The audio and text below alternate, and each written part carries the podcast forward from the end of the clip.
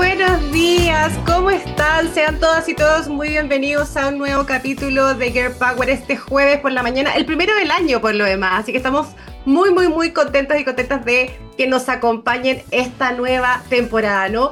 Y en este primer capítulo vamos a conversar con Liat Tapia. Ella es una abogada que sin duda tiene mucho que comentar sobre el escenario que está viviendo la industria energética y también, por supuesto, cómo, cómo ha evolucionado el tema de género, ¿no? La integración de más mujeres en el mundo de los abogados, que también es bien masculinizado. Y además ella es socia de un estudio de abogados boutique que se ha especializado en el sector de energía, así que me gustaría mucho que ustedes pudieran conocer más al respecto. Este estudio se llama Ugarte y Correa, para que también lo guarden. Hace poquito ya fue reconocida por Chambers and Partners y Legal 500 como una de las mejores abogadas de arbitraje nacional e internacional. Y la tenemos esta mañana, por supuesto, para poder conocer un poquito más de su desarrollo de carrera. Pero antes de darle la bienvenida, por supuesto, agradecerles a, a nuestra audiencia que nos acompaña eh, este jueves por la mañana en este 2024 que recién comienza, pero también saludar a nuestros auspiciadores, a Chile, Platinum Sponsor, y a RWE, Silver Sponsor, que se nos suma este año también en Girl Power. Y ahora sí le damos la bienvenida a Liat, socia del estudio jurídico Ugarte Correa, abogada de la Universidad de Chile, con un magíster en Derecho o LLM, como es más conocido, en la Universidad de Columbia, especialista en arbitrajes domésticos e internacionales, integra la nómina de árbitros jóvenes del CAMP Santiago y de la Corte de Apelaciones de Santiago, entre otros pergaminos. Y ahí tú nos contarás, Liat, ¿cómo estás? Bienvenida, un gusto tenerte hoy con nosotros. Hola Fernanda, el gusto es mío. Muchísimas gracias por la invitación. Estoy muy, muy contenta de estar acá en el primer capítulo del año de Girl Power. Sí, yo más contenta, me quedé hasta sin aire con todos tus pergaminos, que además me quedé corta porque son varios más, pero ahí nos irás contando, porque, contando digo, porque este programa es justamente para visibilizar los liderazgos femeninos de las industrias y tú cumples también, por supuesto, ese rol. Pero cuéntanos, partamos por saber y conocer un poquito más de Ugarte y Correa, este estudio jurídico donde tú eres socia, y ahí quizás conocer un poquito más de cuáles son las áreas de expertise que ustedes lideran y, quizás eh, esto es algún elemento que pudiera diferenciarlo del resto de los estudios jurídicos. Cuéntanos, ayúdanos a quienes nos están escuchando y viendo hoy, ¿qué es Ugarte y Correa? Mira, te cuento un poco. Eh, nuestra oficina eh, es de las que llamamos un estudio boutique, ¿ya? Es un estudio pequeño eh, dedicado a la resolución de conflictos que son conflictos complejos, ¿ya? Tanto en temas civiles, en temas comerciales y en temas de libre competencia. ¿Y por qué digo que, que somos boutique? Porque nosotros nos caracteriza no el volumen de causas, nosotros no tenemos muchos casos, sino que tenemos pocos casos que son súper sensibles para nuestros clientes eh, y que eso nos permite revisarlos, estudiarlos, analizarlos de una manera preferente y una manera como bien dedicada. Em, en el fondo nuestros clientes nos confían sus problemas más complejos para que nosotros ahí con, con, nuestro equipo tratemos de, de resolverlo. Eh, somos un equipo de abogados súper apasionados, súper eh, expertos en lo que hacemos. Espérate, me voy a eh, detener ahí porque me voy a colgar, porque ustedes tienen como un eslogan que habla de pasión, ¿no?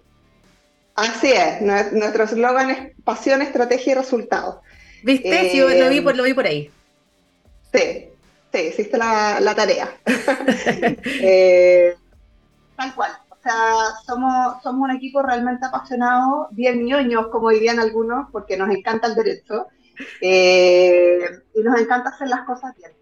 Y yo te diría que, que, el elemento diferenciador es eso y eso es lo que percibimos también de nuestros clientes, que, que realmente sienten que cuando llegan acá tienen un espacio en donde los socios están involucrados en el día a día, en donde no se las deja solo, eh, y en donde estamos realmente permanentemente buscando las formas de solucionar sus problemas y cumplir con sus intereses lo mejor posible.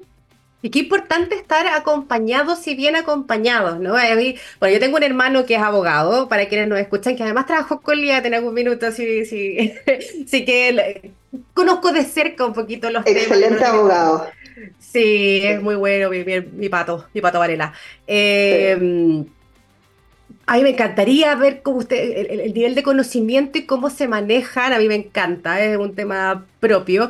Y además hay que quizás reforzar, para que nos cuentes un poquito, yo mencionaba eh, en la intro que tú tenías un LLM de Columbia, pero ahí, independiente del estudio como tal, que es boutique, yo no, tengo idea cuántos años tienen como estudio, pero ustedes como abogados tienen una tremenda trayectoria y, todos tienen como unos pergaminos bien importantes ahí en Ugarte Correa, ¿no? Sí, la verdad es que el estudio eh, se fundó hace siete años, pero todos nosotros tenemos una trayectoria de antes de eso. Eh, no tan antes, porque tampoco soy tan vieja, pero, eh, pero sí tenemos historias previas.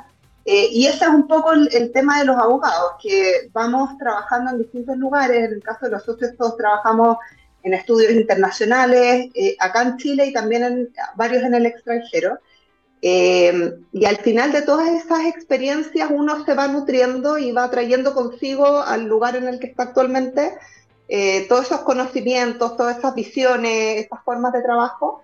Eh, entonces, nuestra idea en lugar de Correa es, confluir con, distintos talentos y ser como puzzles de competencias y habilidades distintas y experiencias distintas que nos permitan poner ese conocimiento a disposición de nuestros clientes. Lía, tú mencionabas que una de las patitas como más relevantes eh, dentro de lo que ustedes hacen es arbitraje.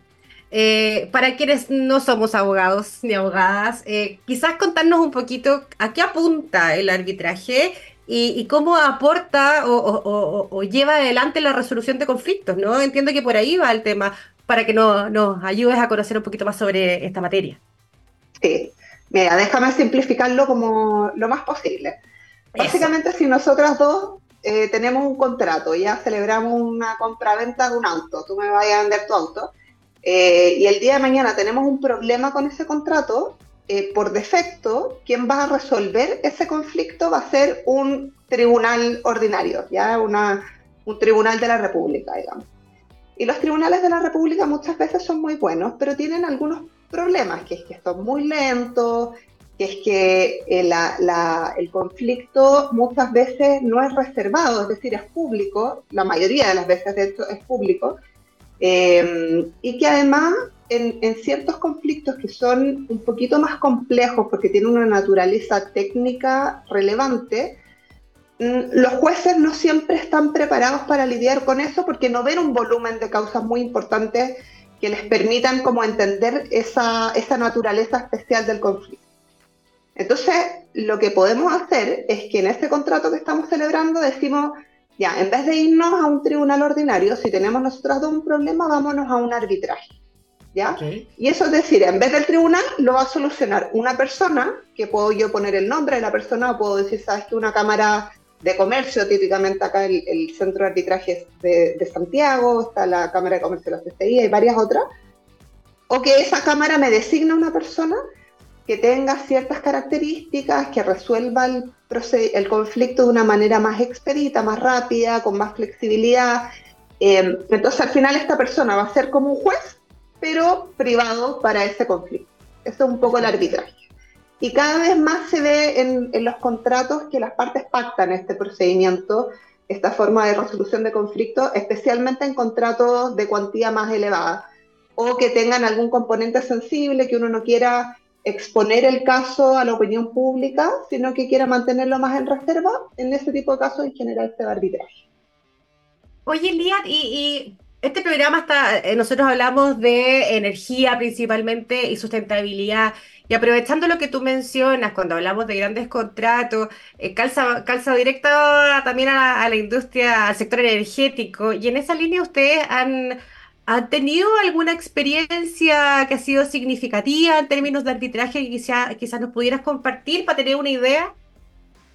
Sí, la verdad es que hemos tenido hartas experiencias. Eh, es un privilegio porque es una industria eh, que cada vez es más grande, pero no es tampoco tan grande. Así que eh, hemos tenido la oportunidad de participar en varios arbitrajes de construcción. De hecho, estuvimos en el primer arbitraje de construcción en Chile, una planta solar grande, significativo. Eh, y después de eso también hemos participado en arbitrajes de construcción de distintas plantas para distintos tipos de, generación eléctrica.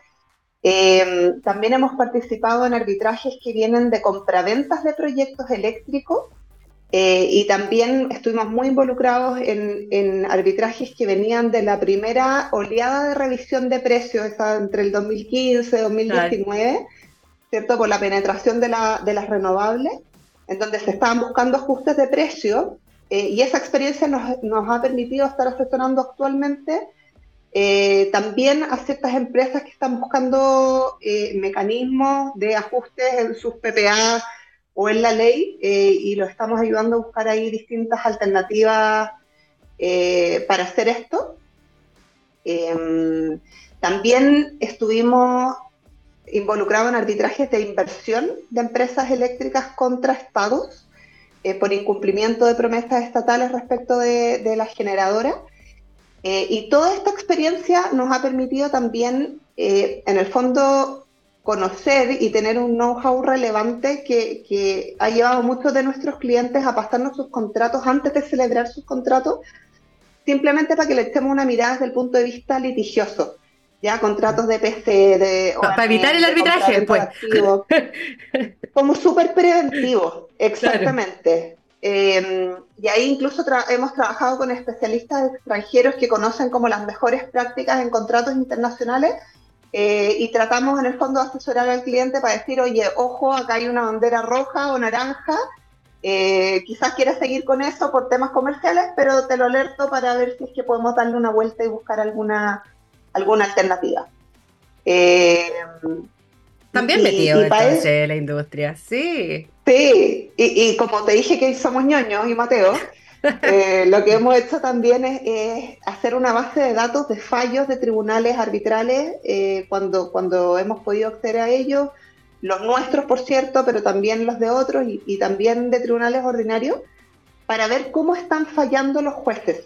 Y en el fondo tener bien la sensibilidad de decir, es que este tipo de cláusulas gustan, este tipo de cláusulas no gustan. Entonces tenemos ahí nuestro catastro de sentencias que, que es un insumo súper relevante para nosotros. Súper, porque claro, como dices tú, ayuda a una, una etapa inicial de, de, precaución para evitar después potenciales problemas. Eh, me encanta, yo no, yo no sabía que tenían tanta gama de, de, casos ¿no? metidos en la industria energética, así que es súper bueno e interesante saberlo. Y aprovechándome de, esta experiencia que ustedes han, logrado, y tú en particular, por supuesto, eh, levantar en estos años de trabajo, ¿cómo visualizas el sector de energía en términos generales? ¿Cómo, cómo miras el, escenario actual? ¿Cuántas banderitas tenemos? Tenemos hartas. Bueno, tú mismo lo dijiste, ya la lista de arbitraje de distintos tipos que, que te señalaba antes da cuenta de que hay temas pasando es una industria súper eh, vertiginosa, digamos, en términos de tecnología, de regulación, entonces permanentemente están pasando cosas. Y en Chile el tema no, no está fácil, ¿cierto? Eh, por un lado está todo el tema de los vertimentos y los desacoples que están, están generando un problema, un dolor de cabeza para varias eh, generadoras de energía renovables en el sector. Eh, que están buscando formas de hacer frente justamente a esta situación.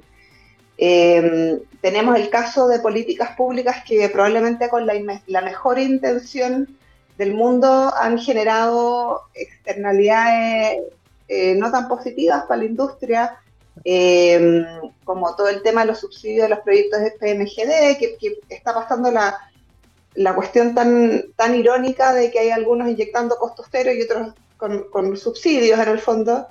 Eh, bueno, obviamente está todo el tema de los mecanismos de estabilización de precio, que todavía no está tan claro cómo... Los famosos PEC, que, que, hemos hablado harto en Power, o por lo menos salen, reflotan ahí, PEC 1, PEC 2, eh, olfateando el PEC 3, que por supuesto, por, por suerte se frenó. Claro. Eh, y ahí en el fondo ver cómo se va a hacer frente a esto. En fin, eh, se ve que la autoridad está tratando de reaccionar eh, y no sabemos cómo va a reaccionar, qué tan efectivas van a ser las reacciones, las medidas. Y en ese sentido, al final, eh, creemos que es súper importante tener un asesor o, varios asesores aliados que permitan, claro, que permitan como ir de la mano construyendo soluciones, buscando soluciones, eh, la cuestión no es simple, hay, hay componentes políticos, de imagen, eh, económicos, ¿cierto?, de las propias empresas que están involucradas. Eh, entonces ahí el hacer un equipo potente con personas que, tengan distintas miradas puede ser una, una vía súper interesante para, para aquellas empresas que están afectadas actualmente. Yo, yo me acuerdo, tú mencionabas los PMGD, por ejemplo, y hace algunas entrevistas atrás, creo que fue en diciembre, con, con Pati con la Patricia Adrés, hablamos de los PMGD. Y, y, claro, lo, lo, levantábamos en ese ámbito, pero apunta mucho de los temas que tú dices. Eh, hay, hartos dolores de la transición energética. Eh, que probablemente hemos ido llegando un poquito tarde. Eh, yo creo que esta explosión, este boom renovable que, que reflotó en algún minuto, no, nunca se esperaron que fuera así. hay promesas de transmisión incumplidas también, que, que, son de público conocimiento, ¿no? Y que han generado también parte de estos dolores. y ahí, bueno, solo reforzar que, que importante es poder estar con la nariz encima de esto, porque la, y esta es una, visión mía, ¿no? La transición energética tenemos que, tenemos que ir para adelante con esto, tenemos que avanzar con esto y, tenemos que, enfrentar estos dolores todos juntos, empresa, abogado, eh, gobierno, por supuesto, y Estado, más que gobierno, porque tiene que ser una cosa de largo plazo. Pero ya cerramos con energía, porque quiero saber eh, un poquito más de ti también. Este programa, como, como yo te comentaba, buscamos conocerlas, buscamos tener también claridad un poquito más de sus trayectorias de carrera para no solo eh, que te conozcan un poquito más, sino también para que las nuevas generaciones quizás puedan ver en ti algún reflejo de dónde pueden llegar. Y ahí tú comentabas que tú decías, no, soy tan vieja eh, para nada, eh, a tus 35 años cuentas con una amplia experiencia, logros y premios, y comento la edad solo porque fue parte de la mención eh, de un reconocimiento que te dieron hace poquito de Chambers and Partners, Ilegal 500 como una de las mejores abogadas de arbitraje sub 35 creo que era, ahí tú me lo puedes guiar mejor Además mencionábamos al inicio, integra la nómina de árbitros jóvenes del CAMP Santiago, de la Corte de Apelaciones de Santiago, está autorizada como abogada en Nueva York. Y esto, insisto, además de, son algunos de los pergaminos. ¿Cómo ha sido tu desarrollo de carrera para poder eh, lograr todos este, estos hitos no propios en esta corta edad? Sí, este reconocimiento fue del diario financiero de la, se decía las como promesas sub 35. Ah, viste, por ahí estaba la edad, sí me acuerdo. fue la verdad una sorpresa súper súper linda que, que, me hayan incluido ahí, porque bueno, uno ve profesionales de, de, de distintos rubros tan, tan diversos. Eh, así que para mí fue un honor estar ahí entre, entre ese pool de, de jóvenes talentosos. Eh, Mira, la verdad de lo que tú decís es, muy cierto. La, industria, el mercado legal, especialmente en los estudios jurídicos, es súper masculinizado. Eh, y eso no es necesariamente porque falten mujeres. O sea, hay estadísticas que muestran que actualmente están entrando a estudiar más mujeres que hombres derecho. Eh, de hecho, hay una, hay una red de abogadas eh, litigantes que se formó este año y según sus estadísticas, eh, un, entre un 30 y un 40% de los eh, equipos de litigios de los estudios más reconocidos son mujeres.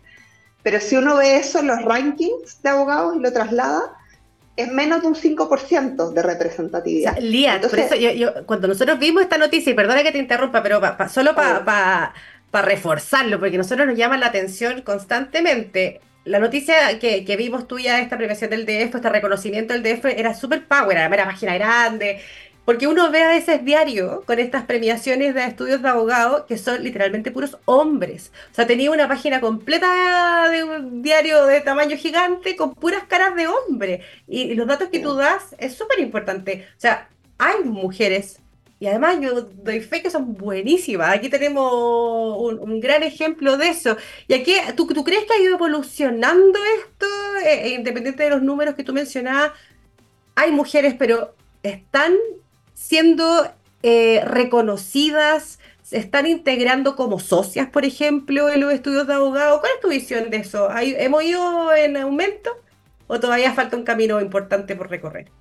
Mira, yo creo que hemos, yo creo que ambas, ¿ya? Eh, en el fondo yo soy optimista, veo que hay mayor preocupación no sé, perdón por lo que voy a decir, no sé tanto si de los estudios jurídicos, pero sí de nosotras mismas y de personas como tú que están preocupadas de generar esta visibilización y que termina siendo súper importante porque nuestros clientes, por ejemplo, que, que ellos sí tienen ahí una manija súper importante para decirle a los estudios, ¿sabes qué? Está perfecto, tienes gente muy talentosa, tienes hombres súper capaces, pero no tenés mujeres y yo quiero en mi mesa también sentada una visión distinta femenina, por ejemplo. Eh, y eso, ellos también van ayudando a, generar ese cambio. Yo no tuve ninguna jefa mujer, sino hasta que trabajé fuera de Chile, en Londres, por ejemplo. Eh, y pucha que es importante tener referentes femeninos, ver que hay mujeres que se van con su pre y su postnatal y después vuelven y no pasa nada y uno se puede ajustar. Eh, y uno no tiene que elegir o la familia o el trabajo como para poder estar acá. Es sacrificado, sí, los juicios son vertiginosos, requieren una presencia súper constante, eh, entonces sí, pero si a uno le gusta lo que hace, hay espacio eh, y cada vez más estamos viendo mujeres que luchan por esos espacios y estudios que están dispuestos a dar esos espacios no por no por generosidad, sino porque, porque reconocen que hay un talento que si no se va a ir a otro lado y, que prefieren tenerlo con ellos a no tenerlo. Claro.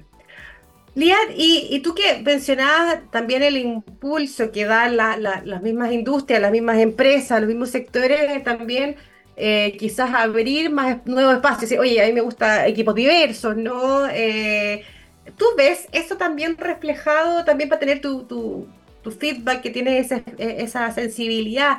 Cuando, cuando hablamos, por ejemplo, de fiscales, de, de las empresas, en distintos sectores, los cuerpos legales, ¿se ven también un, una, un aumento de presencia de, de, mujeres o, o, sigue siendo eh, los fiscales hombres, que es como lo que se estilaba? ¿Cómo lo ves tú? No, yo creo que se ve definitivamente eh, que hay más fiscales mujeres muchas de ellas, no solo mujeres, ojo, también hombres, eh, muchos con la preocupación de tener equipos diversos en, su propio beneficio, eh, no por simplemente temas de justicia y equidad de género, sino que porque, cree, porque en el fondo las mujeres resolvemos súper bien los problemas. la verdad de las cosas. O sea, tenemos conflictos permanentes en nuestra vida y, y tenemos una forma de manejarlos que yo creo que, que puede ser diferente, no quiero generalizar, cada una tendrá la suya y cada hombre tendrá el suyo, pero, pero sí son bastante complementarios, me parece. Eh, y yo creo que esto a nivel de fiscales sí se está viendo. Eh, hemos tenido algunas iniciativas junto a fiscales el, el año 2023, el año pasado, eh, en donde yo he notado que hay muchas mujeres buscando abogadas mujeres con ese lenguaje común, un poco esa eh, esta forma de hacer las cosas compartidas eh, y que les gusta y lo están, lo están incentivando. Entonces, eso obviamente tiene que venir de la mano con que más mujeres sean promovidas socias, nos sirve de mucho que haya una base gigante de, mujeres chicas asociadas que no llegan a socias simplemente por, por, tener ahí a la mujer en el equipo. Eh, pero sí, yo veo ese impulso, soy optimista eh, y creo que las empresas están jugando un rol súper importante en ese sentido. ¿Sabes por qué lo, lo, quería saber tu, tu, visión al respecto y, por supuesto también tener tu feedback? Porque como decía, tú tienes esa sensibilidad que yo en lo particular no tengo, no me vinculo necesariamente con eh, las áreas legales de las compañías. Eh, si eso lo pasamos, por ejemplo, el sector energía, este es un número que repetimos constantemente en este programa, pero hay que ser majadero. En el último análisis del Ministerio de Energía, el 23% de la fuerza laboral está compuesta por mujeres en el sector energético, pero cuando vamos a los espacios de toma de decisión, baja el número a un 18. 18 tomando gerencias, directorio. Entonces, está la preocupación de integrar, incluir más mujeres a la industria en todos los ámbitos, pero como decías tú, hay que promover, hay que, hay que convertirlas en socias, tenemos que estar también en los espacios de toma de decisiones. Y, y, me gustó mucho algo que dijiste, que cuando a uno le gustan las cosas, porque está ese prejuicio de, bueno, es que esto es muy difícil, esto toma mucho tiempo, y, pasa mucho cuando uno habla en temas de terreno, por ejemplo, la, mm. poca flexibilidad, cuando te gustan las cosas y a uno le gusta la pega, eh, lo logra. Bueno, aquí tenemos a, a, Liat que, está tiene esta amplia experiencia y ha pasado por varios lados y quiero detenerme un segundito, nos quedan re pocos minutos, pero quiero conocer un poquito más, tú mencionabas un trabajo en Londres. Hablamos también que podías ser abogada o que podías ejercer, ahí acláralo tú para que no, para no condorearme yo, en Nueva York como abogada. Eh, ¿Cómo ha sido tu experiencia internacional y quizás ver cómo ha sido ese paso y después el regreso a Chile? ¿Qué, ¿Qué, es lo que te ha entregado a ti pensando quizás en aquellas que están pensando en salir? Sí, eh, uno siempre escucha que cuando uno estudia Derecho te quede amarrado a Chile para el resto de tu vida y eso no es así, ¿ya? Eh, yo efectivamente me fui a estudiar mi máster a, Colombia y después di una prueba que dan los abogados allá en, Estados Unidos para poder ejercer en el estado, en, mi caso en el estado de Nueva York, que es la prueba que yo di, eh, y quedé habilitada. Por lo tanto, en el fondo, si yo quisiera, podría irme para allá y hacer algunos cursos como de actualización y, poder ejercer la, abogacía ya. Es una prueba difícil, etcétera, pero, pero ahí está. Eh, y después tuve la oportunidad de, trabajar en Londres en una boutique de arbitraje internacional que se llama Free Crowns, que es como, verdad, la creme de la creme de los estudios. Fue una experiencia increíble, eh, aprendí un montón. Eh, y ahí estuve con abogados de todos los lugares del mundo, o sea, de los cinco continentes, eh, en el fondo de culturas y de idiosincrasia súper diversa, eh, con mucha presencia femenina, o sea, muy potente en eso. Y fue realmente genial poder arbitraje de inversión fundamentalmente contra países latinoamericanos. Entonces, la verdad es que fue una experiencia súper, súper completa. Así que se puede. Qué interesante, sí, qué, qué entretenido además, porque y, voy a detener eso. Acá hablamos mucho de eh, diversidad e inclusión con foco en género, pero claro, aquí también tenemos que eh, cuando uno trabaja afuera, que, fue lo que te tocó vivir a ti, también uno ve otro tipo de integraciones de culturas, de razas, que en Chile estamos en una etapa como bien inicial a mi juicio mm. en eso, así que te da un, una experiencia muy distinta y que creo que es muy valioso también para, para enfrentar el trabajo aquí. Eh, y aprovechando el cierre, nos queda un minutito. Un mensaje corto al grano, directo para esas mujeres, principalmente que están saliendo, eh, están dando el estudio, el, examen de grado, vamos, ¿no? O que están entrando pensando en estudiar Derecho. Motívalas a que se metan en este mundo del arbitraje, de los litigios, de la libre competencia, por ejemplo, que son las tres patitas de Ugarte y Correa. Yo les diría que es el área más dinámica, entretenida y desafiante del derecho. Eh, que no me peguen los otros, pero, pero así lo veo. Está ahí, estamos todo el día conociendo distintas industrias, adaptando nuestra mente, teniendo insights de fiscales y gerentes y, en el fondo personas que trabajan en, distintas empresas que son súper valiosos y súper formativos. Eh, yo creo que efectivamente es un área demandante, es un área en donde eh, uno tiene que estar presente, que pasan cosas, que tu día a día está súper influido por la decisión de un tribunal, de un árbitro, eh, y que probablemente la agenda que uno tiene planificada en la mañana, en la tarde va a terminar de otra forma totalmente distinta. pero eso es lo que le da el favor al, al ejercicio de la profesión, así que aquellas que lo están pensando, eh, denle nomás, adelante, y ya somos muchas las que, las que estamos en este buque, así que feliz de apoyarla eh, en lo que necesiten. Son muchas y serán muchas más. Gracias, Liat, por este tiempo esta mañana. Un agrado haberte conocido, haber conocido más de tu desarrollo de carrera, de tu experiencia internacional que siempre sirve. Tú mencionabas, yo no tuve eh, ejemplos o roles femeninos cuando yo comencé. Bueno, la idea es que ustedes se conviertan en esos modelos también a seguir para las nuevas generaciones. Así que un gustazo eh, haberte conocido, gracias a quienes nos acompañaron hoy. Estamos en el tiempo, así que me puse a correr para no atrasar el programa que viene. Las esperamos y los esperamos el próximo jueves a las 11 y media de la mañana. Como todas las semanas, somos Pollux, somos Girl Power. Nos vemos. Que estén muy bien. Chao, Elías. Nos vemos. Gracias, Fernanda. Saludos. Chao, chao.